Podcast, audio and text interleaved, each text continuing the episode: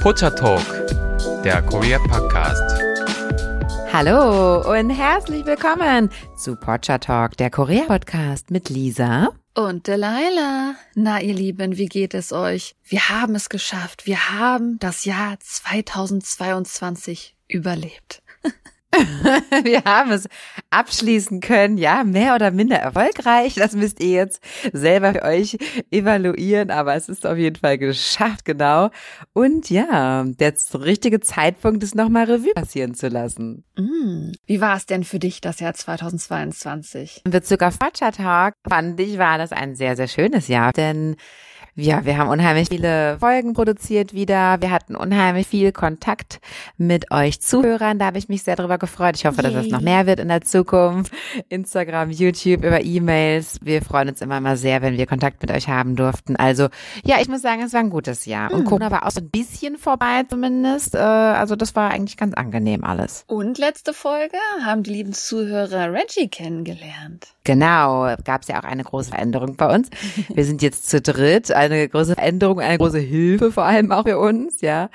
Äh, genau. Und ja, in der letzten Folge haben wir außerdem den Entertainment-Bereich ein bisschen für euch aufbereitet und wollen heute, ja, wie gesagt, nochmal einen weiteren Jahresrückblick machen. Und heute soll es um die News gehen und um aktuelle Themen, die die Menschen in Korea dieses Jahr beschäftigt hat. Genau. Wie sah das Leben in Korea aus? Wie sah das Jahr in Korea aus? Und wer jetzt einfach so, einfach so allgemein an die Nachrichten denkt, die aus Korea kamen, ihr wisst genau, klar, Jahre sind ereignisreich, aber 2022 war wirklich voller Ereignisse. Und auch wenn mhm. es jetzt nicht so scheinen mag von der Länge, die diese Folge eventuell sein wird, jetzt wo Amazon noch nicht wissen, aber wir versuchen uns tatsächlich hier knapp zu fassen.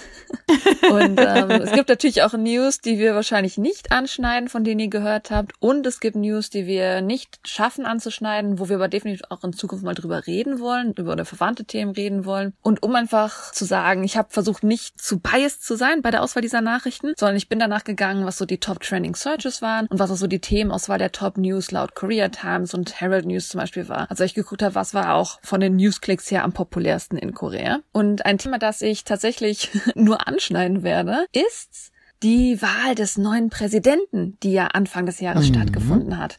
Und der Grund, warum ich die Nachricht nur anschneide, obwohl sie natürlich sehr, sehr wichtig sind, ist der, wie wir schon im Recap 2021 angesprochen haben, die Wahl war ein absolutes Drama. Das hätte wirklich eine Fernsehshow werden können. Im Englischen sagt man ja Whataboutism. Im Deutschen gibt's da, glaube ich, keine Wort für das. Einfach, wenn jemand sagt, hey, du hast das schlecht gemacht und dann sagst du, äh, aber der hat das und das und das gemacht. Also es war eher so ein Fingerzeig mm. anstatt so tatsächliche Politik manchmal. Dann kamen Anschuldigungen zu Schamanismusverbindungen, dann wurden Beleidigungen rausgeschmissen, dann gab es Skandale und es wurde ganz schön hässlich. ja, die Details würden absolut den Rahmen dieses Recaps sprengen. Und teilweise wurde die Wahl sogar die Squid Game Elections genannt, was ich auch sehr interessant finde. Wir werden auf jeden Fall über die ganzen Hintergründe mal in Zukunft drauf eingehen, wann natürlich auch diese Wahlen entscheiden, wie Korea sich entwickelt und da auch wichtige Teilelemente mitgespielt haben, warum die Wahlen so Klar. ausgegangen sind, wie sie ausgegangen sind. Mm, und ein mm. Teil davon wird vielleicht schon in einer baldigen Folge erwähnt, denn wir werden im Januar noch über Feminismus in Korea reden, was auch ein Teil der Situation mit den Wahlen tatsächlich ist. Mm, genau, genau. Aktuelle Gesellschaftstrends Trends und wie sie sich entwickeln, hatten viel mit dem Ausgang dieser Wahl zu tun, ja. Ja, die tatsächliche Präsidentschaftswahl fand am 9. März statt und es war also ein richtiger ja, Nervenkitzel hin und her. Also die Stimmenauszählung, die ja dann im Fernsehen auch ausgestrahlt wurde, war sogar selber auch ein Drama, weil es war ein Kopf-an-Kopf-Rennen bis zur letzten Minute tatsächlich. Und letztendlich haben die Südkoreaner dann den konservativen Oppositionspolitiker Yoon Suk-yeol zum neuen Präsidenten gewählt. Die andere große Partei ist ja die linksliegende Regierungspartei gewesen und der Kandidat hier war Lee Jae-myung und ja, er hat anscheinend seine Niederlage sehr gut eingeräumt und hat ihn auch dann direkt zum Sieg gratuliert. So zumindest sagt es Yonhap News. Und es war halt wirklich ein absolutes Kopf-an-Kopf-Rennen, wo 48,6 Prozent den jetzigen Präsidenten Yoon gewählt haben und 47,8 Prozent den äh, Gegner und die anderen restlichen Prozent waren dann bei so, ja, wie soll ich sagen, nicht den Hauptparteien. Es gibt noch sehr kleine Parteien, die sind aber nicht so vertreten wie in Deutschland zum Beispiel, die restlichen Parteien. Also Korea hat eher noch so ein amerikanisches Zwei-Party-System. Und wie man daran sieht, die beiden Kandidaten lagen hauchdünn aneinander mit einem Unterschied von 0,73 Prozent im Ende. Das Land ist wirklich 50-50 gespalten und ich denke, die Reaktion könnt ihr euch vorstellen. Die Reaktion konnte man auch relativ gut spüren in Korea, nachdem diese Wahl dann stattgefunden hat. Mit dem Sieg wurde Yoon der erste Staatsanwalt der Nation, der jetzt zum Präsidenten gewählt wurde. Sein Wahlsieg war auf jeden Fall der Vorläufer vieler drastischer Änderungen der bestehenden Politik, denn er hat viele, viele Versprechen gemacht, was er ändern will. Wie gesagt, die bisher hat ja die linksliegende Partei regiert und nun wurde die konservative Partei gewählt und er hat halt einige Sachen, die er jetzt ändern möchte und hat deswegen die Wahl so als einen großen Sieg des Volkes gesehen, denn nun kann er halt die anderen politischen Dinge durchsetzen, die er für wichtiger sieht. Und einer zum Beispiel dieser Punkte, die wichtig für ihn sind, ist, dass man nun ein bisschen härter mit Nordkorea und dem Atomkonflikt umgeht. Und an sich, die Atomindustrie ist sehr, sehr wichtig für ihn. Er möchte sie wiederbeleben, denn Yoon hat sehr stark verkündet, dass er die Politik, die vorher bestanden hat. Also der Präsident vorher war ja Moon Jae-in und er wollte, dass die Kernkraftwerke abgestellt werden und die Kernenergie, ja, dass man aussteigt aus der Kernenergie. Und Yoon hat gesagt, das ist das Dümmste, was er jemals getan hätte, wortwörtlich. Also wir sehen schon, mhm. dass da sehr stark gegensätzliche politische Handlungen jetzt stattfinden werden. Mhm. Auch ein Spieler, was die politischen Wahlen angeht, aber an sich eine wichtige Situation in Korea ist, ist, dass man sehr eng zwischen USA und China gerade liegt. Was politische Situationen angeht, was wirtschaftliche Situation angeht. Und man spricht so ein bisschen in Korea sogar davon, dass es so eine Konfrontation ist, ähnlich wie dem Kalten Krieg tatsächlich, weil man so zwischen diesen beiden Staaten jetzt auf einmal hängt. Denn natürlich, wir mhm. wissen ja, mhm. nachdem Russland ja die Ukraine Anfang des Jahres angegriffen hat, ist es dazu gekommen, dass China, Nordkorea und Russland eher zusammengebracht wurden, wieder enger miteinander arbeiten. Und dadurch natürlich war es einfacher für die demokratischen Staaten auch zusammenzukommen, weil man natürlich seine klare Message haben will, wir sind stark gegen diesen Angriff, wir sind für Freiheit und Demokratie. Allerdings ist dann an Südkorea in so einer Dynamik festgehangen, weil natürlich einerseits Korea ist natürlich ein demokratisches Land, möchte mit den demokratischen Staaten zusammenarbeiten, ist allerdings auch wirtschaftlich abhängig von China zum Beispiel. Oder ist auch abhängig davon, dass man zum Beispiel aus Russland vielleicht sogar Gas bekommt. Das heißt, man ist in einer schwierigen Situation, wo man jetzt gerade in dieser Beziehung ausarbeiten ist, dass man die Sicherheitspolitik verbessern muss, die Außenpolitik verbessern muss und man sehr hängt zwischen den beiden Staaten jetzt. Mhm. Dazu kommt natürlich noch, dass wir auch wieder dieses Jahr Unmengen an Nachrichten aus Nordkorea haben. Darunter zum Beispiel, dass Nordkorea jetzt Hyperschallraketen abgeschossen hat. Also seit Beginn des neuen Jahres hat Nordkorea schon öfter die Welt so ein bisschen schockiert. Denn witzigerweise, natürlich ist es wichtig für Südkorea, wenn Nordkorea etwas tut. Aber die Bevölkerung in Südkorea selber sagt sich, ja, das haben wir jeden Tag. Also es wird selten von den Menschen drauf reagiert. Aber politisch natürlich ist es ein Problem, dass Nordkorea ständig noch provoziert und dieses Mal halt mit Hyperschallraketen stark am Provozieren ist, dass immer wieder Testsachen abgeschossen werden und man immer wieder die Sorge haben muss, ob es irgendwann vielleicht mal einen nordkoreanischen Angriff geben könnte. Naja.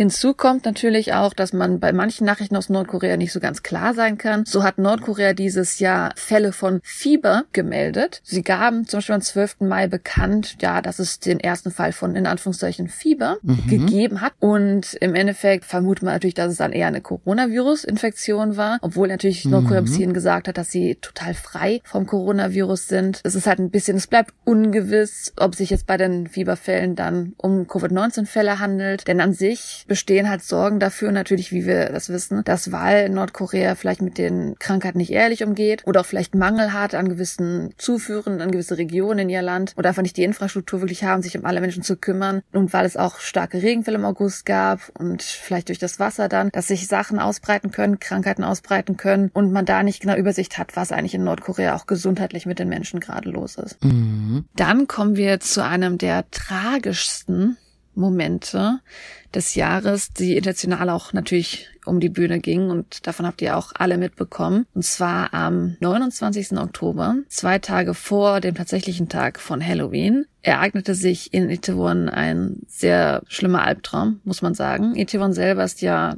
an sich bekannt als eigentlich ein lebhaftes, fröhliches, multikulturelles Viertel des Landes mit exotischen Geschäften, Bars, Restaurants. Und so ist natürlich verständlich, dass gerade an einem Feiertag das eigentlich der Ort ist, wo man hingehen möchte, weil auch gerade da eher die westlichen Sachen gefeiert werden. Und diese festliche Stimmung kippte allerdings sehr, sehr schnell durch Schreie, durch unschöne Bilder, die durchs Internet gewandert sind. Wie ihr wahrscheinlich schon wisst, ist an diesem Tag eine Art Crowdcrush entstanden, ein Gedrücke. 158 Menschen das Leben, darunter auch 26 Ausländer und 197 weitere Menschen wurden verletzt. Auch wenn jetzt halt schon einige Monate vergangen sind, also die Trauer geht auf jeden Fall weiter. Also viele Menschen trauern natürlich um die Opfer. Da muss ich sagen, dass Etewon sich wirklich sehr verändert hat, seitdem das vorgefallen ist. Also Etewon ist weitaus leerer geworden, es ist weitaus ruhiger geworden und man merkt, dass da noch diese Trauer liegt, dass da einfach noch diese Tragödie in der Luft liegt tatsächlich. Mm, ich kann mir jetzt aktuell gar nicht vorstellen, dass da jetzt Leute wieder fröhlich äh,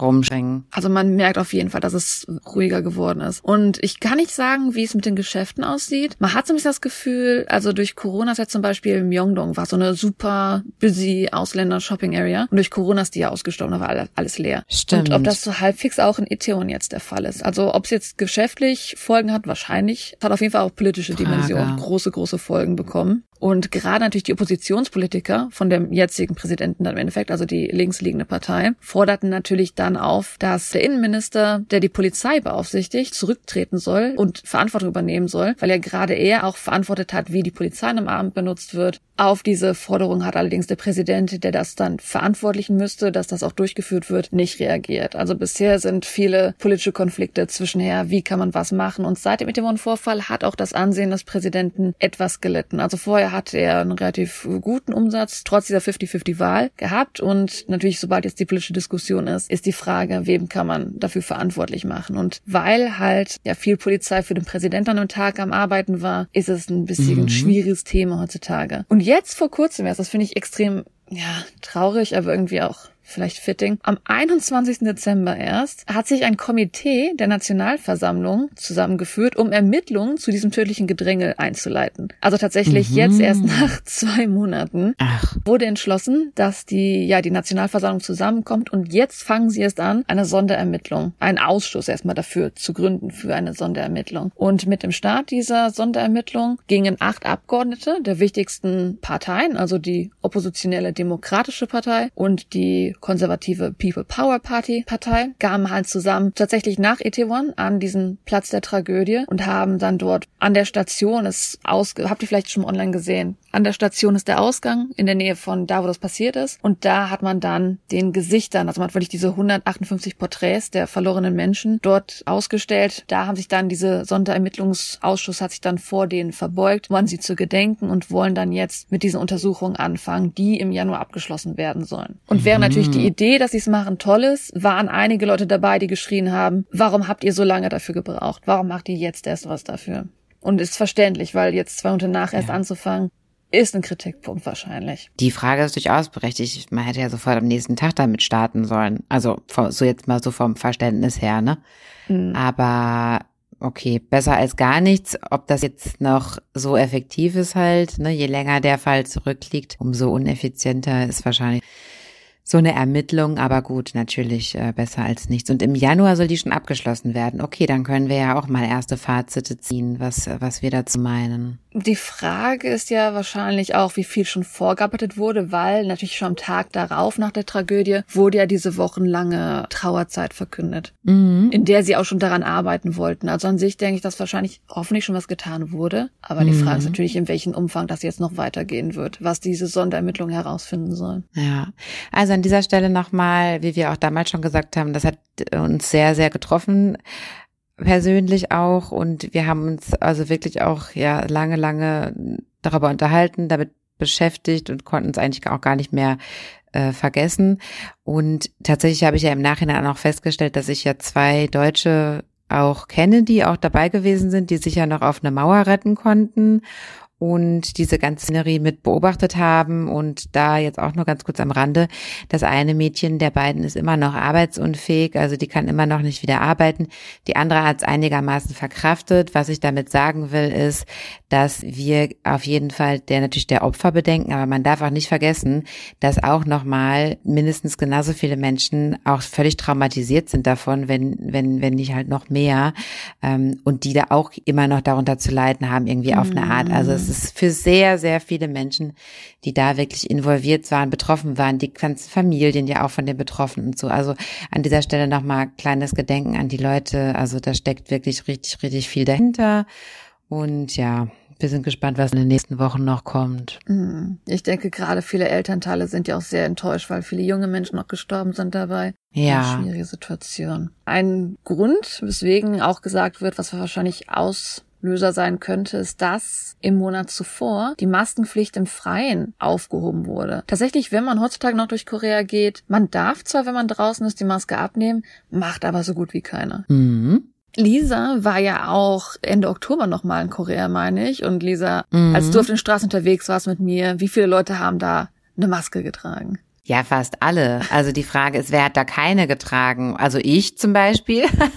Nein, ich habe tatsächlich dann auch an den meisten Orten noch eine getragen. Man kam sich dann trotzdem irgendwie richtig kriminell vor, dann keine zu tragen. Also das war ganz merkwürdig. Also ich, ich denke auf jeden Fall, ja, 85 Prozent würde ich jetzt mal so ganz pauschal sagen, haben noch eine getragen. Ich würde vielleicht sogar noch höher legen. Also meistens die Leute, die keine Maske Ja. tragen, sind die, die gerade am Rauchen sind oder irgendwie jetzt Ja. vielleicht noch am Snacken sind. Also an sich, was heißt, äh, dass aufgehoben wurde? Das Maskenmandat wurde das erste Mal tatsächlich, also ich glaube in Deutschland wurde das ja schon öfter aufgehoben. In Korea wurde es Anfang 2020 eingeführt und seitdem durchgehend gehalten. Also in Korea durfte man jetzt die ganzen zwei Jahre nicht ohne Maske aus dem Haus. Und jetzt seit diesem Jahr darf man theoretisch, wenn man draußen ist, also wenn man in der Bahn ist, im Bus oder in geschlossenen Räumen, muss man sie auch noch tragen. Aber wenn man halt Mhm. draußen unterwegs ist, darf man sie abnehmen. Und ich glaube, weil Koreaner seit zwei Jahren die Masken tragen, macht das halt kaum einer. Also ich muss gestehen, manchmal, wenn ich alleine bin, draußen spät im Hund spazieren, dann tue ich mir die schon mal so runter auf das Kinn ziehen und dann fühlt man Ah, sich du verrücktes Huhn. dann fühlt man sich aber auch schuldig.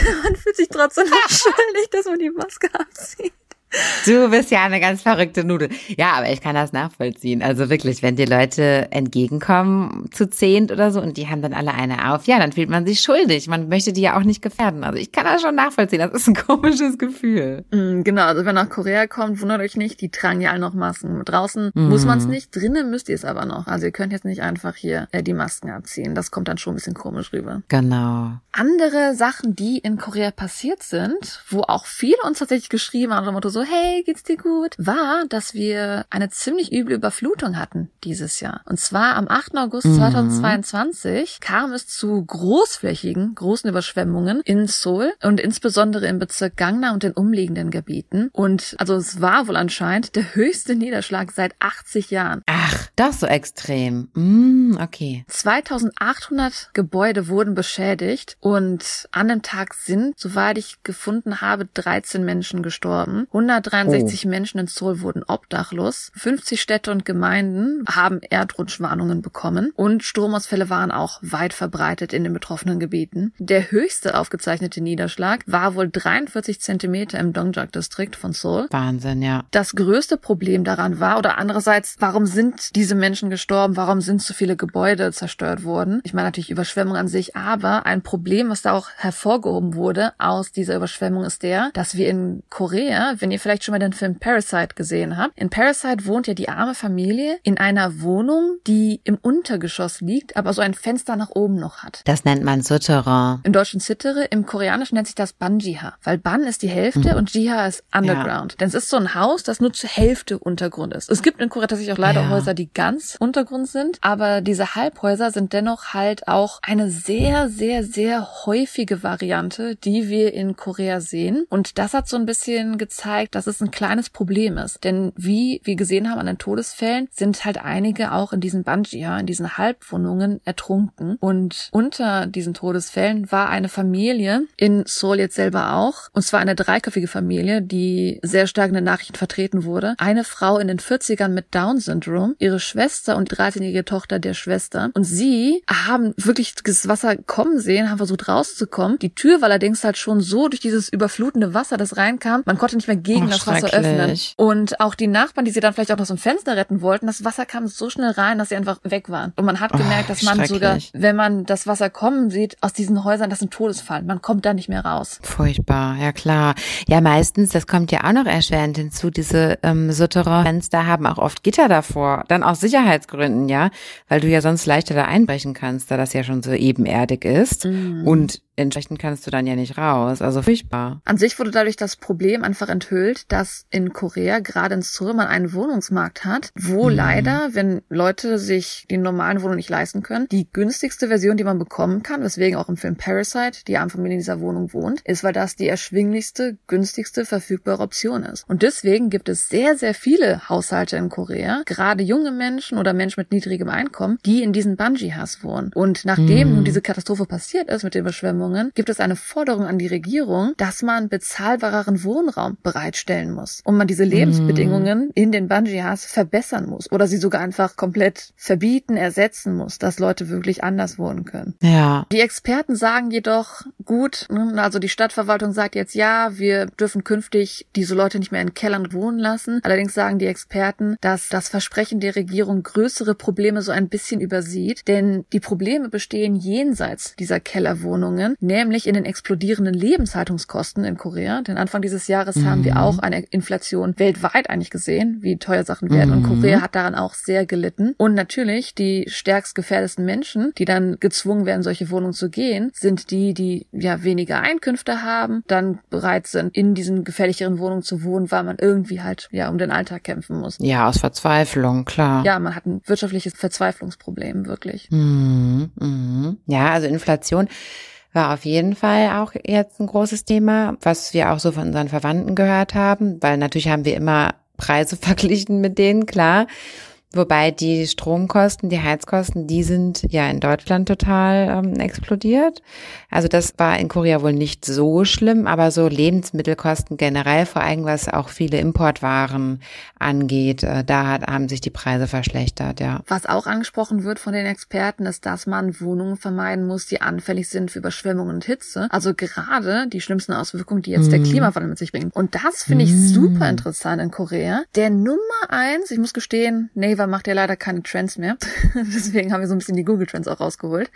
Aber mhm. der Nummer eins Trend auf den Google Trends für Korea in Koreanisch ist Kihu Byonwa. Und Kihu Byonwa ist der Klimawandel. Der Nummer eins Trend des Jahres mhm. war der Klimawandel in den Nachrichten. Ja. Man sieht es daran einerseits durch die Überschwemmungen, die stattgefunden haben, aber auch, dass ein Super-Taifun Korea heimgesucht hat. Und zwar Anfang September. Der hat die südliche Region des Landes getroffen und hat dort auch rekordhohen Regenfall gebracht. Es gab leider auch Todesopfer und zudem wurden hunderte Menschen aus ihren Häusern vertrieben und Fahrzeuge zerstört. Also an sich, man sieht die Überschwemmung, der Taifun, der Klimawandel wird für die Koreaner ein sehr ernstes Thema und wird auch in die Politik hier eingehen, wie Sachen gehandhabt werden. Besser ist das. Im letzten Recap haben wir leider auch schon gewisse Kriminalfälle gehabt. Und wir haben davon gesprochen, dass die Regierung plant, vielleicht Regeln einzuführen, die die Situation verbessern können. Und aktuell wird das jetzt dieses Jahr vielleicht dennoch schwierig. Und wer weiß, wie es 2023 wird. Wir haben wieder einen sehr high-profile Stalking-Fall gehabt in Korea. Und zwar eine 28-jährige Bahnangestellte wurde während ihrer Nachtschicht von einem Mann, der sie seit Jahren verfolgt hatte, brutal ermordet. Sie wurde in der Toilette der U-Bahn-Station angegriffen. Während sie angegriffen wurde, drückte sie diesen Notrufknopf. Also das ist relativ cool in Korea. Es gibt Notrufknöpfe wirklich an den Toiletten für Frauen, damit auch die Leute informiert werden. Und obwohl diese Eisenbahnleute zu diesem Ort eilten, um irgendwie ihr zu helfen und auch den Mann zu fangen, war es leider zu spät für sie. Also sie ist mhm. ins Krankenhaus gebracht worden, wurde dort allerdings dann auch an Herzstillstand für tot erklärt. Schrecklich. Vor dem Mord hatte der 31-jährige langjährige Stalker des Opfers schon seit 2019 fast 300 Mal diese Person mit illegal aufgenommenen Videos zum Beispiel erpresst. Sie hat ihn verklagt und die Polizei hat sogar einen Haftbefehl beantragt, den das Gericht allerdings abgelehnt hat, weil natürlich Aha. Stalking ja nicht genug ist für eine Drohung. Als ob der jetzt was machen würde, nur weil er irgendwie mit Videos droht oder sowas. Und natürlich hat dann der Mordfall absolut für Empörung gesorgt, gerade unter Frauen, weil man einfach merkt, dass es unheimlich viele Schlupflöcher gibt gegen dieses neue Anti Stalking-Gesetz und Opfer einfach immer noch nicht richtig geschützt werden. Ja, und weil man merkt, die Frau geht schon bis zum Äußersten, was die machen kann, an rechtlichen Maßnahmen, ja, geht schon bis zur letzten Instanz, bis vor Gericht und bringt trotzdem nichts. Mm. Also. Ein Thema, was wir nie wirklich angesprochen haben, was aber irgendwie in diese Kategorie Schutz, gerade was so Opfer angeht, reinfällt, ist, dass Korea ein gewisses Problem hat, auf das wir jetzt eingehen werden. Und zwar will Korea ein Menschenhandelsgesetz einführen, um Opfer besser zu schützen. Und ihr werdet jetzt vielleicht alle ein bisschen geschockt sein, wenn ihr davon noch nicht gehört habt erstmal an sich, also am ersten Tag des Jahres 2023, also am 1.1.2023, soll nun ein neues Gesetz in Kraft treten, das klarere Definition des Menschenhandels und einen verbesserten Opferschutz fordert. Mhm. Was genau wären diese klareren Definitionen? Nach dem Menschenhandelspräventionsgesetz wird diese Straftat, also der Menschenhandel, bezeichnet als die Anwerbung, die Beförderung, die Verbringung, die Beherbergung oder Aufnahme von Menschen durch Nötigung, Betrug oder andere Mittel zum Zweck der Ausbeutung, einschließlich Prostitution. Okay, jetzt muss ich mir das mal ganz kurz, muss ich mir mal ganz kurz diese ganzen Schlagwörter sortieren. Also es geht quasi darum, dass man Frauen nicht organisiert irgendwie irgendwo unterbringen kann zum Zweck der Prostitution. Es geht im Grunde genommen gegen Prostitution, ist das korrekt? Genau, es geht gegen Prostitution, denn an sich hat Korea, das ist jetzt vielleicht nicht unbedingt so bekannt, aber es ist vielleicht gut zu wissen, dass es durchaus leider passiert. Und zwar ist es so, dass in Korea schon mal Menschen, die tun, als ob sie eine Organisation wären, Frauen aus dem Ausland, besonders vielleicht Frauen aus Ländern, die weniger gut gestellt sind wirtschaftlich oder vielleicht Frauen, wo wo dann mhm. große, großer Wunsch ist, vielleicht in Korea einen K-Pop-Star zu werden oder ein Idol, dass man diese Menschen anschreibt. Gerade aus den Philippinen und äh, Thailand sind es wohl die meisten leider. Aber es gab auch vor kurzem, was heißt vor kurzem, vor den letzten Jahren, einen relativ großen Fall, wo auch brasilianische junge Mädchen involviert waren, die ähm, Idols werden wollten. Denen wird gesagt, hey, wir holen euch rüber auf das E62-Visa. Das E62-Visa ist wirklich für Entertainment, also wenn man Idol werden wollen würde zum Beispiel. Mhm. Und wir holen euch jetzt rüber auf diesen Visa. Und dann kommt ihr in unsere Company und wir trainieren euch. Und das erste, was diese Menschen dann machen, ist, dass sie ihnen in der Regel den Reisepass wegnehmen und dass sie sie dann in gewisse Bars und Clubs arbeiten lassen, meistens so Clubs, mhm. die dann mhm. nur für Ausländer sind, in der Nähe von Häfen oder von US-Militärbasen und dort dann gesagt wird, hey, arbeite hier als Massage oder mach das und mach das. Und Im Endeffekt wird man natürlich dazu gezwungen, sexuelle Handlungen durchzuführen. Man wurde mhm. im Endeffekt, ja, man wurde gehandelt. Es ist Menschenhandel, es ist Human Trafficking, mhm. was tatsächlich passiert passiert. Und das ist ein Ding, das wirklich ein Problem in Korea ist, weil man da bisher rechtlich noch nicht ordentlich vorgegangen ist. Mhm. Dadurch, dass jetzt dieses Gesetz verabschiedet wurde, macht Korea zumindest einen Schritt in die richtige Richtung, dass man auch mehr internationale Standards verfolgt und es anerkennt. Und die Idee kommt jetzt auch besonders von dem Ministerium für Geschlechtergleichstellung und Familie, denn für die ist natürlich besonders wichtig, dass man spezifische und konsistente Definitionen dieses Verbrechens hat, damit man auch einfach diese Form des Menschenhandels besser an die Polizei weitergeben kann, besser an die Richtlinien mhm. weitergeben kann. Denn was auch ein Problem ist, was bisher nicht klargestellt wurde, was jetzt klargestellt werden soll, war natürlich gerade auch ausländische Staatsangehörige in Korea gehandelt werden und dadurch Opfer dieses Verbrechens werden, mhm. dass die bisher noch nicht diesen Schutz haben. Die sollen unter auch dieses Gesetz fallen, dass sie auch geschützt werden, wenn sie halt Opfer von Menschenhandel sind. Mhm. Und dass diese Menschen auch, okay. wenn sie Ausländer sind, das Recht dazu haben, gerettet zu werden, dass sie das Recht auf Dolmetscherdienste haben, dass sie das Recht auf ein Gerichtsverfahren haben und dass sie das Recht auf Entschädigung haben und medizinische Kosten gestattet bekommen sollen. Hm. Ja, die koreanische Unterwelt ist auch ein Thema, was die Leila und ich schon ganz lange oben auf unserer Liste haben. Aber da es da natürlich so ist, wie ihr euch denken könnt, dass wir da keine persönlichen Erfahrungen haben, müssen wir das Thema halt wirklich äh, gut aufrecherchieren und wollen das auch ähm, wirklich vernünftig machen und faktenbasiert. Deshalb, da kommt auch noch auf jeden Fall viel auf euch zu, zu diesen Themen, ähm, das dann später, weil ich, ich sehe immer wieder in den E-Mails, dass danach gefragt wird. Deshalb wollte ich das mal ganz kurz anmerken. Ich weiß, dass das euch, liebe Zuhörer, sehr interessiert und auch zu Recht. Und äh, ja, wir werden das auf jeden Fall mal aufarbeiten bald. Mhm. Also ich muss jetzt sagen, klar, wir sind sind jetzt nicht in diesem Ring involviert, dass sie es irgendwie selbst persönlich erleben würden. Nein. Aber man kriegt das schon im Alltag mit. Also ich, ich würde vielleicht gerne auf eins hinweisen. Wir hatten E-Mail gekriegt, wo gesagt wurde, äh, das erste, was bei uns im Austauschsemester gesagt wurde von der Polizei ist, das sind die Verbrechen, vielleicht mit online, passt damit auf, passt damit auf. Ähm, so die ersten Gewaltverbrechen, sexuelle Angriffe, die passieren könnten. Das ist wahr. Also wenn ihr nach Korea kommt, mhm. ein Austauschsemester macht, das erste, was ihr wahrscheinlich sehen wird in Orientation, ist ein Polizist, der euch sagen wird, hey, das könnte passieren. Wenn irgendwas ist, ruft hier die Polizei Polizeinummern an sowas. Also das ist schon eine bekannte Sache, was ist wichtig, was ist relevant in Korea. Und man, wenn man natürlich dann so begrüßt wird, nimmt man das auch anders wahr. Also man ist halt schon, wenn man so in Hotels reingeht, dass man vorsichtiger ist zum Beispiel. Oder dass man sich mal Sorgen macht, wo könnte überall eine Kamera zum Beispiel stecken. Das ist auf jeden Fall äh, eine Sache. Nur wir haben es jetzt in dem Sinne nicht erlebt, wie jemand, der jetzt Opfer von solchen schlimmen Sachen zum Beispiel wäre. Ja, und was alles, was organisierte Kriminalität angeht, haben wir natürlich keine Ahnung davon. Zurück zu dem, was wir euch jetzt vorgestellt haben. Also der der Bericht, der natürlich gesagt hat, hey, das müssen wir jetzt alles ändern, das ist wichtig, darauf soll jetzt dieses Gesetz beruhen. Und dieser Bericht fordert halt auch die koreanische Regierung auf, dass Menschenhändler strenger bestraft werden müssen. Das ist ja auch so eine Sache, die wir bei Ach. True Crime schon mal merken.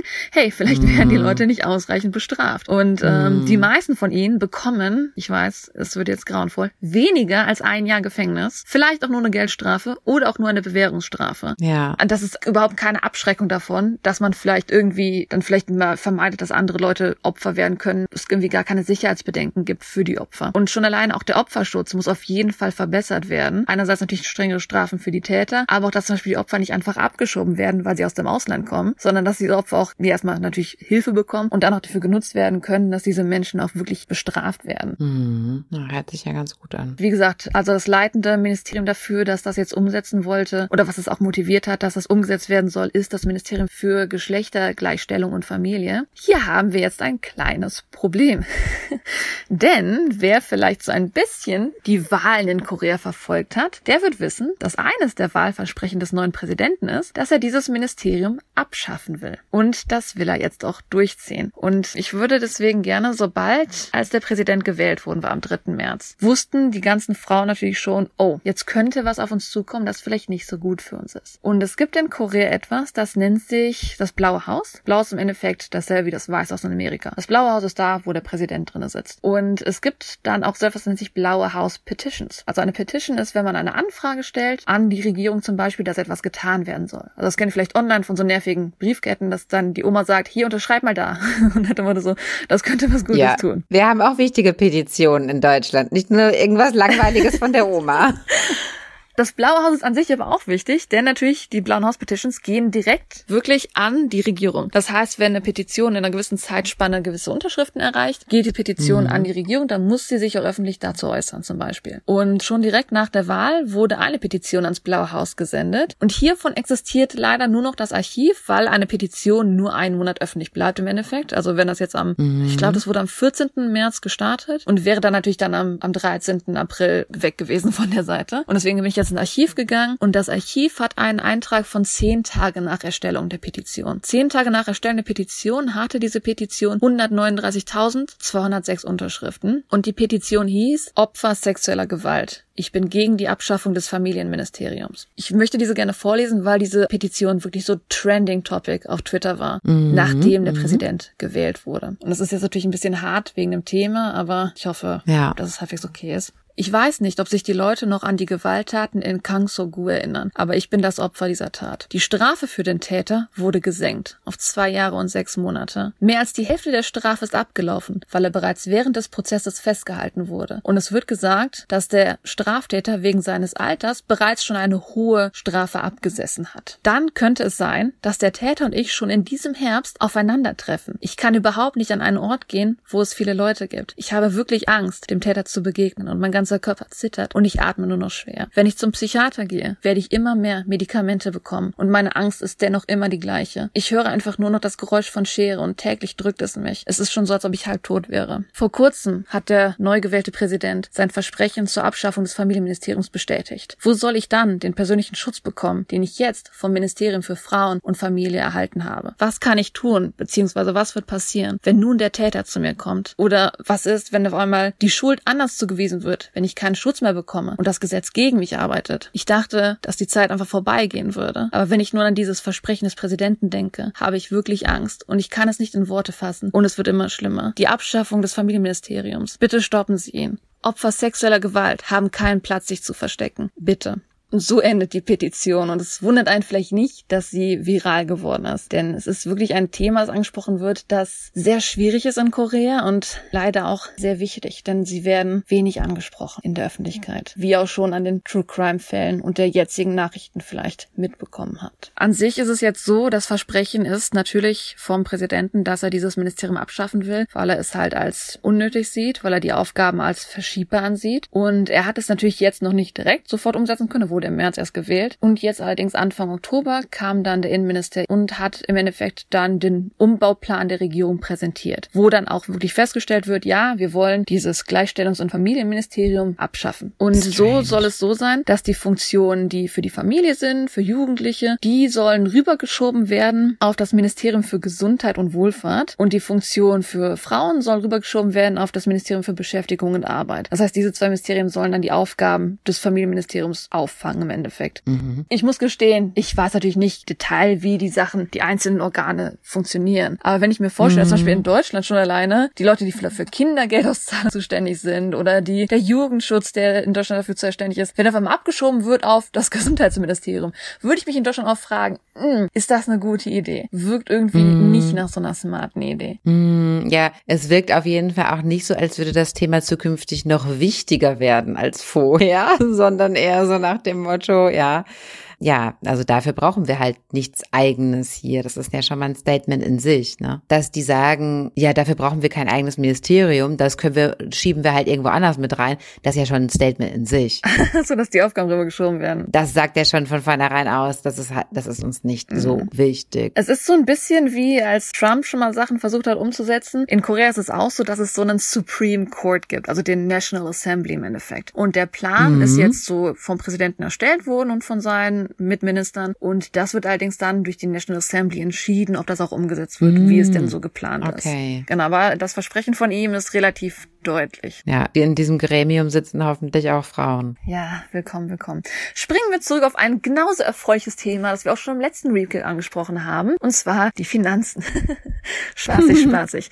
Wir hatten angesprochen, dass sehr viele jugendliche Menschen Panikkäufe gemacht haben, weil die Häuser immer teurer und immer teurer wurden. Und nun wurde durch eine Umfrage herausgefunden, dass, also eine Umfrage vom Ministerium für Land, Infrastruktur und Verkehr, dass es mhm. etwa 14 Jahre dauert, wenn ein Haushalt 100 Prozent seines Einkommens sparen kann, bis sie sich ein Haus in Seoul leisten können. Obwohl die 100 Prozent des Einkommens.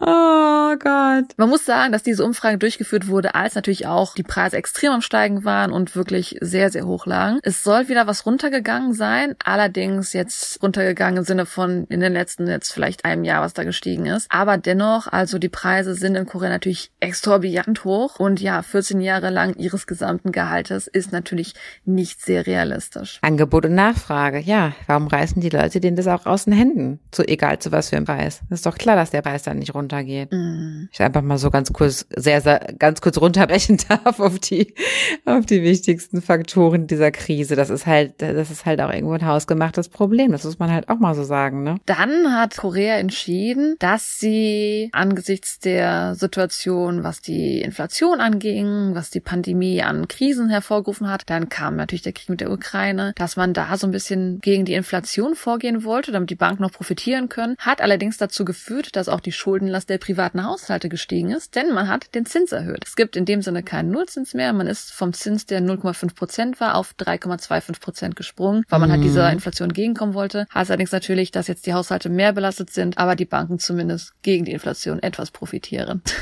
also ist ja spaßig. weltweit jetzt, glaube ich, ne? Ist ja auch genau. in, also in, in den USA hat es ja begonnen und dann haben ja alle ja mitgemacht. Mhm. Auch ähm, ein Thema, das so in Richtung Finanzen, aber eher Richtung Wirtschaft geht. Wir haben ja schon mal die Skandale mit den Chairbots angesprochen. Der Samsung-Chef wurde begnadigt, damit er zum Vorsitzenden gewählt werden konnte. Und so war es so. Also vielleicht ist auch der, vielleicht ist auch ein guter Chef. So ist es ja vielleicht nicht. Aber ich finde das manchmal sehr amüsant, wie das, Auf mit, dem doch, wie das mit dem Chairboss funktioniert.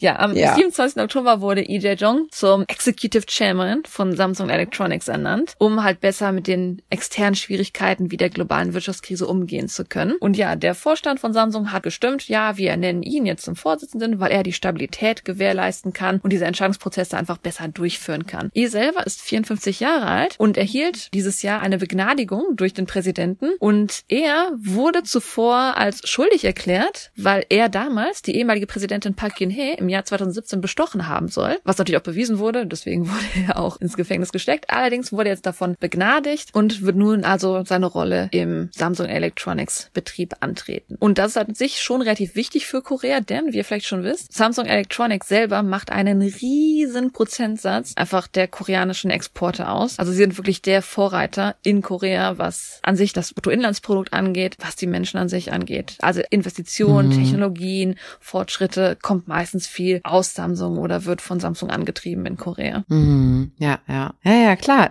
Du, Geld steht immer solchen moralischen Werten gegenüber. Da muss man sich halt entscheiden. ich finde die Überschrift nur so genial. Begnadigt, um Vorsitzender zu werden. ja. Ja gut, wir haben natürlich die Inflation schon mal angesprochen. Damit verbunden ist auch natürlich ein Handelsbilanzdefizit, was wir jetzt gesehen haben. Und es ist anscheinend auch das Schlimmste seit 2008, wo wir in 2008 hatten wir die Wirtschaftskrise mm. mit USA in Verbindung. Und weil einfach ja. jetzt auch dadurch, dass Öl, Gas, Kohle, Energiepreise in die Höhe steigen und Korea als kleines Land sehr abhängig vom Import dieser Sachen auch ist, dass einfach die Kosten des Importieren nicht ausgeglichen werden durch das, was aus Korea exportiert wird. Das heißt, man hat mhm. so ein kleines Problem mit Wirtschaftswachstum aktuell, wo man jetzt entgegenstreben muss, weswegen auch die am Anfang genannte Situation, dass man jetzt zwischen USA und China hängt, weil China ja ein großer Handelspartner ist, man da in so einer kleinen Zwickmühle jetzt gerade drin steckt. Hm, ja, eine Zwickmühle, die ja viele Länder haben im Grunde genommen. Ne? Ich meine, Deutschland zum Beispiel auch, ne? Mhm. Weil wir haben jetzt auch keine Gaslieferung mehr und so. Also das, das steckt schon richtig viel dahinter zwischen einem so einem Konflikt zwischen zwei Ländern. Man meint es gar nicht, aber bei dieser Krise konnte man es echt erleben. Dementsprechend in Verbindung mit dem Handelsbilanzdefizit an sich sehen wir im Finanzmarkt auch viel Aufruhr. Also wir sehen zum einen, dass die Währung, der koreanische Won und auch der, wie nennt sich das, der Markt, die Börse in Korea, also der Kospi, was wir in, in Deutschland haben wir den DAX, in Korea haben wir den Kospi, mhm. dass die an sich auch am Fallen sind. Mhm, mh. Bisschen Sprung hin von Wirtschaft, Finanz hin zu einfach Gesellschaft an sich. Wir hatten dieses Jahr einen Tag, wo auf einmal das gefühlt relativ viel Stillstand in Korea. Und zwar gibt es eine App namens Kakao und die Kakao-App ist so ziemlich die App für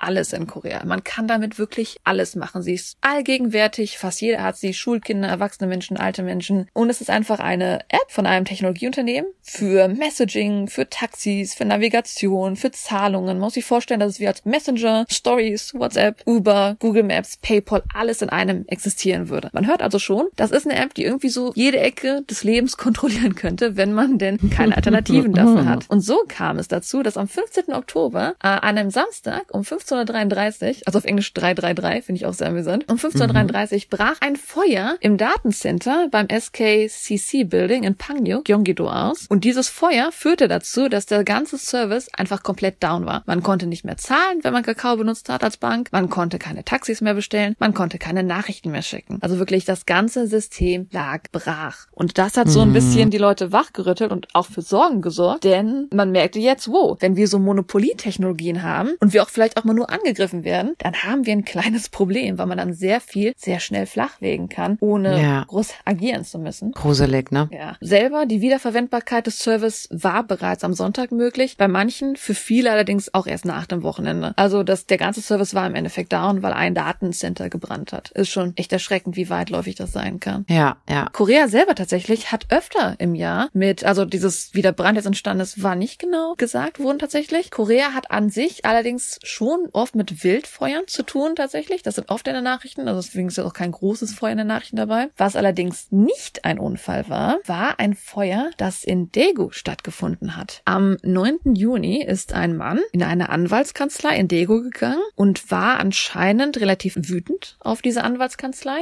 denn sie haben anscheinend zu einer Niederlage vor dem Gericht geführt und so hat er dann diese Anwaltskanzlei in Brand gesetzt und hat dabei sieben Menschen sich selbst inklusive inklusive umgebracht. Oh, so heftig. Das war eine Riesennachricht mit dem Feuer. Nicht nur sind sieben Menschen gestorben, sondern auch 40 Menschen wurden verletzt. Wahnsinn. Man muss sagen, dass dieses Feuer extrem schnell ausgebrochen ist, weil das Gebäude wohl noch ein älteres Gebäude war, wo man noch nicht diese, zum Beispiel in vielen neuen Gebäuden in Korea hat man so Wassersprinkler in der Decke. Und das war zum Beispiel nicht die Situation in diesem Gebäude. Ah, okay. Also die, okay, hatten keine automatischen Feuerlöschsysteme oder so. Hm. Dann springen wir über zu den hoffentlich etwas erfreulicheren Themen. Tut mir leid, dass wir gerade durch sehr viele harte Themen durchgesprungen sind, ihr Lieben. Aber uh. dieses Jahr war ja ereignismäßig, so ja, sehr tragisch leider. Die Nachrichten sind dafür bekannt, meistens traurige Themen zu behandeln. Man würde jetzt vermuten, dass das nächste Thema eigentlich auch eher, was die deutschen Nachrichten angeht, traurig sein sollte. Und zwar der FIFA World Cup in Katar. Tatsächlich war in Korea, wenn man jetzt nicht unbedingt Interesse hat an ausländischen Nachrichten, war dieser World Cup selten ein negatives Thema. Denn man hatte in Korea auch so halbwegs viel Grund zu feiern. Einerseits war es das 20. Jahr seit dem 2002 FIFA World Cup in Korea und Japan, in dem ja Korea den vierten Platz belegte, also die beste Position, die sie jemals bisher mhm. Hatten. Und natürlich war Korea dieses Jahr sehr glücklich darüber, in die finalen 16 gekommen zu sein, was ja auch nicht häufig der Fall gewesen ist. Also da sind sie sehr froh, wie sie gespielt haben und wie weit sie gekommen sind. Weswegen in Katar meistens eher froh oder gar nicht über ihn gesprochen wurde. Also es wurde wirklich selten mhm. über die Nachrichten gesprochen, die wir in Deutschland dann eher sehen. Aber auf den Straßen wurde schon viel Public Viewing und so gemacht, was ich in Social Media gesehen habe. Ne? Genau, ne? Also da genau. wurden schon Veranstaltungen gemacht. Naja, und John Cook war ja auch ein, eine Performance gehabt bei der Opening Party. Mhm. natürlich auch. Deswegen, das fand ich auch interessant, weil ich habe Nachrichten aus dem Westen gesehen, ah, er sich jetzt die Karriere ruiniert. Und wie gesagt, in Korea redet da keiner. Katar hat natürlich einige Sachen, die sie nicht korrekt machen, aber was halt die FIFA angeht, kann ich verstehen, dass Korea glücklich darüber ist, dass sie halt so weit feiern konnten, dass sie halt so weit gekommen sind. Weil das ist ja für die Koreaner jetzt auch kein normales Ding, dass man vielleicht jetzt gegen Portugal in dem Sinne gewonnen hat und sowas. Springen wir zu den Trends. Wir hatten auch schon mal angesprochen in der Neutro-Folge, dass ja, wie gesagt, Pokémon-Gebäck mit Stickern der Renner war. Und das war einfach auf ein super Hype für eine gewisse Zeit auf Instagram und sogar die Stars haben die Sticker gesammelt. Also irgendwie diese ganze Nostalgie kam so weit zurück, dass es jetzt Dutzende verschiedene Brötchen gibt mit Stickern. Es gibt jetzt Digimon-Sticker-Brötchen, es gibt jetzt dieses Marble Run, Cookie Run Brötchen, wie die alle heißen. Es gibt Unmengen Sticker-Brötchen, die man heutzutage sammeln kann. Also man sieht schon dieses Jahr, wenn eine Sache heiß wird, dann werden die Sachen auch populärer und mehr heiße Sachen kommen raus. Apropos heiß, was ja auch an, vom Namen her heiß sein soll, ist eine Show im englischen Namen Singles Inferno und ich habe wieder den deutschen Namen vergessen. Endlich sprichst du darüber.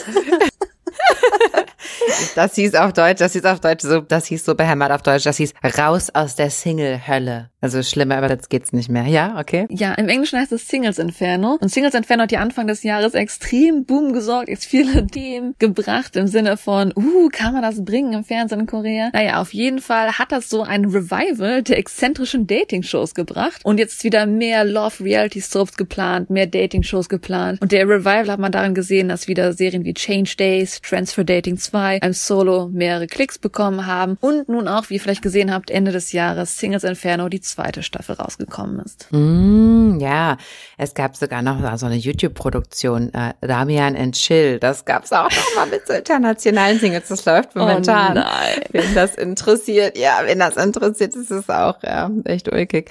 Ähm, ja, und jetzt Singles Inferno Teil 2. Also ich bin auch völlig äh, begeistert. Ich bin mal gespannt, was die nächsten Skandale sein werden, die aus den Singles Inferno dann herauskommen. Absolut, ja. Also interessiert einen halt jetzt gar nicht mal so nach dem Motto, oh, die kommen jetzt zusammen und das ist dann die große Liebe wahrscheinlich zwischen diesen Menschen, sondern das ist eher so eine Art Sozialexperiment, finde ich, man sich das anschaut. Das ist, das Verhalten der Menschen ist einfach so interessant, also generell. Auch interessant im Sinne von alte Sachen kommen zurück. Wie gesagt, die Dating-Shows haben wie so eine Revival erlebt und das Brot, das war ja von Ewigkeiten zurückgekommen. Dieses Jahr wurde die alte MySpace-Vergleichsplattform Cyworld wieder neu rausgebracht. Also Cyworld haben wir schon mal angesprochen, das ist ja die Version, die damals MySpace war. Also es vergleichbar mit MySpace im Endeffekt. Also es war die koreanische Version davon, was in Amerika MySpace war. Und ja, die soll jetzt dieses Jahr wieder rausgekommen sein. Und ich muss gestehen, ich habe mich selber noch nicht da umgeschaut, rumgeschnüffelt, aber ich bin gespannt, wie sich entwickelt und ob es wieder populär wird oder nicht. Ist ja interessant. Aber Tumblr hatte ja beispielsweise auch so ein Revival, ne? In Amerika. Ich glaube, das hatte mit Elon und Twitter zu tun. Oh,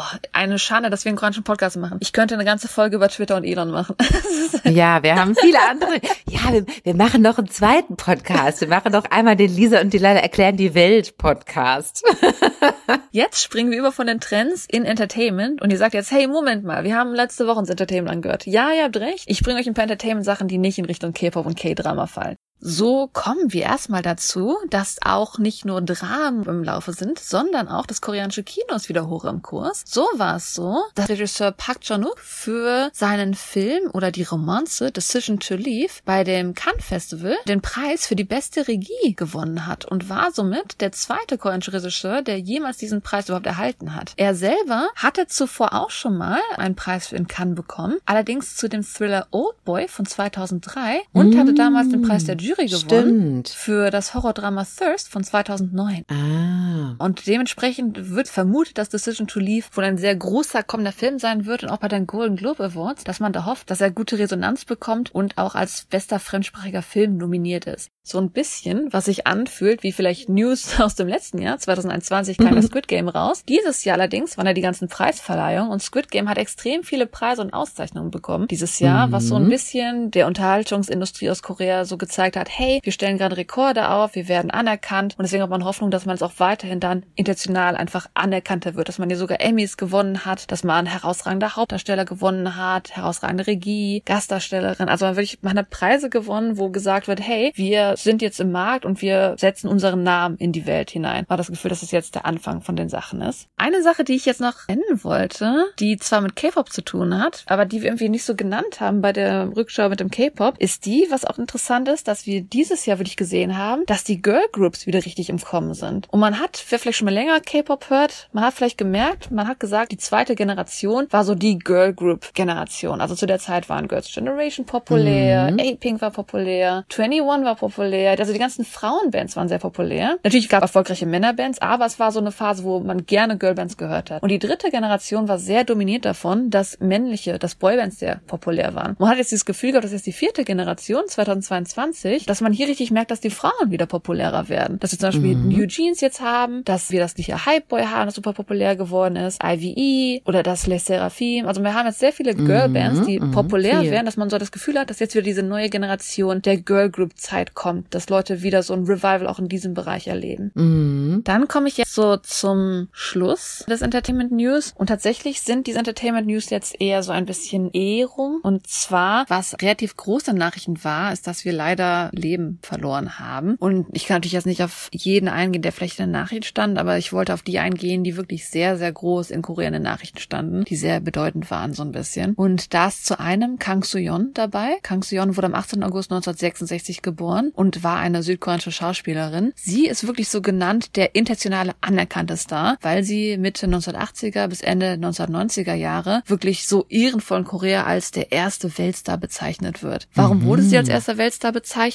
Sie gewann bereits im Jahr 1987 bei den Volpi Cup, also es ist wohl so eine Art internationale Filmfestspiele in Venedig. Da gewann sie den Preis als beste Schauspielerin und war somit die erste koreanische Schauspielerin, die bei einem großen internationalen Filmfestival eine Auszeichnung erhalten hat. 1989 erhielt sie dann bei dem 16. Moskau Internationalen Filmfestival den Bronze St. George für Schauspielerin für den Film Come, Come, Come Upward. Und das hat so ein bisschen nochmal fundamentiert, dass sie den Titel Weltstar in Korea getragen hat. Also sie ist eher bekannt für die alten Filme aus den 80ern, 90ern. Ja. Jetzt in den neueren Filmen ist vielleicht nicht mehr den Leuten so bekannt. Sie ist dieses Jahr am 5. Mai, ist sie wohl zusammengebrochen an einer Gehirnblutung, wurde ins Krankenhaus gebracht und sollte da zur Genesung halt in die Intensivstation, ist allerdings aus dem Koma, das sie dann gebracht wurde, nicht mehr aufgewacht und starb am 7. Mai. Ach, Im Alter von 55 Jahren. muss ich mich mal informieren. 55, das ist ja furchtbar. Eine andere Person, von denen ihr wahrscheinlich auch ein bisschen gehört habt, ist die Person Kim Mi-soo. Sie wurde am 16. März 1992 geboren und ist ja leider dieses Jahr verstorben. Sie war eine südkoreanische Schauspielerin und auch Model. Sie hatte ihr Debüt erst vor kurzem, 2018, in Lipstick Revolution und erregte kürzlich erst Aufmerksamkeit für ihre Darstellung einer kalten, aber freundlichen und rechtschaffenen Studentenaktivistin in dem JTBC-Drama Snowdrop, wo ja auch von Blackpink Jisoo mitgespielt hat. Mhm. Und gerade weil sie ja in diesem Drama mitgespielt hat und zu der Zeit, wo es noch am Laufen war eigentlich auch, verstorben ist, weil sie auch sehr jung verstorben ist. Sie ist am 5. Januar 2022 verstorben, aus Gründen, die nicht veröffentlicht wurden, im Alter von 29 Jahren. Und ihr Tod kam so spontan, dass sogar internationale Medien wie CNN davon berichtet haben, weswegen ich denke, dass ihr wahrscheinlich am ehesten von diesem Todesfall gehört habt. Mhm. Was ich sehr erschreckend fand, als ich die Liste von berühmten Persönlichkeiten gesehen habe, die verstorben sind, ist, dass sehr, sehr viele junge Menschen darunter waren, die Social Media Creator sind. Also sag ich mal Streamer in Korea auf Twitch, auf Africa Aha. oder halt YouTuber. Aha. Ich kenne halt leider nicht jeden, das muss ich gestehen. Ich bin über ein Profil dabei gekommen, das ich trotzdem gerne nennen würde. Wie gesagt, ich würde natürlich am liebsten alle Leute ehren, aber die Zeit haben wir jetzt leider nicht. Traurigerweise einige Menschen. Darunter ist eine Person, deren Channel Universal, also Y, Y, U-N-I-V-E-R-S-A-L,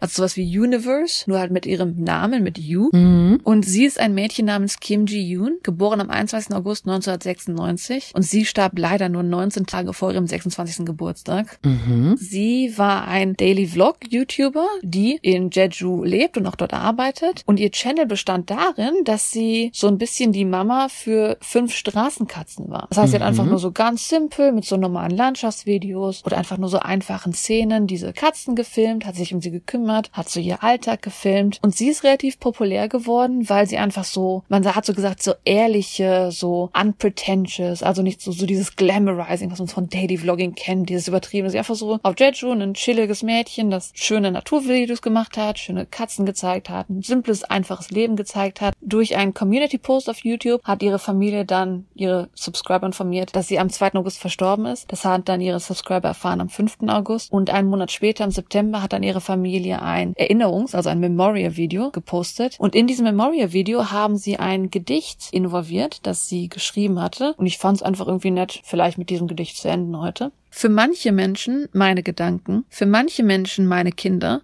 also die Kinder hier wären ihre Katzen. Manche Menschen sagen, dass wenn man sich das Leben eines anderen ansieht, dass es ihnen Stärke gibt. Es kann nicht immer hell sein und wenn es spät nachts ist, auch wenn ich das Licht ausmache, wird es langsam heller und heller. Auch wenn es jetzt nicht hell ist, erinnere ich mich daran, wie es hell war. Ich erinnere mich an das, wonach Menschen suchen. Die Lichter gingen aus und die Nacht kam. In der dunklen See erinnere ich mich an das Licht. Das hat sie geschrieben. Das hat sie geschrieben, genau. Oh.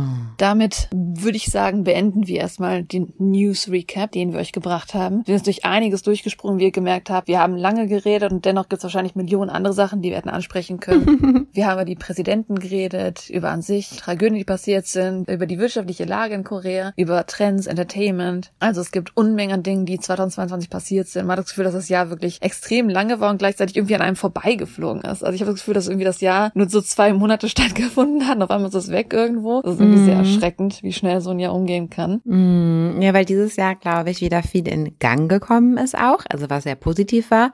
Aber deshalb hat es sehr viele Ereignisse gegeben und Ereignisse haben sich überschlagen. Also ich hatte oft den Eindruck, dass in der Corona-Zeit, wo es eher ja so eine Art Stillstand äh, gab, dass man da das Gefühl hatte, ja, es geht gar nicht mehr voran.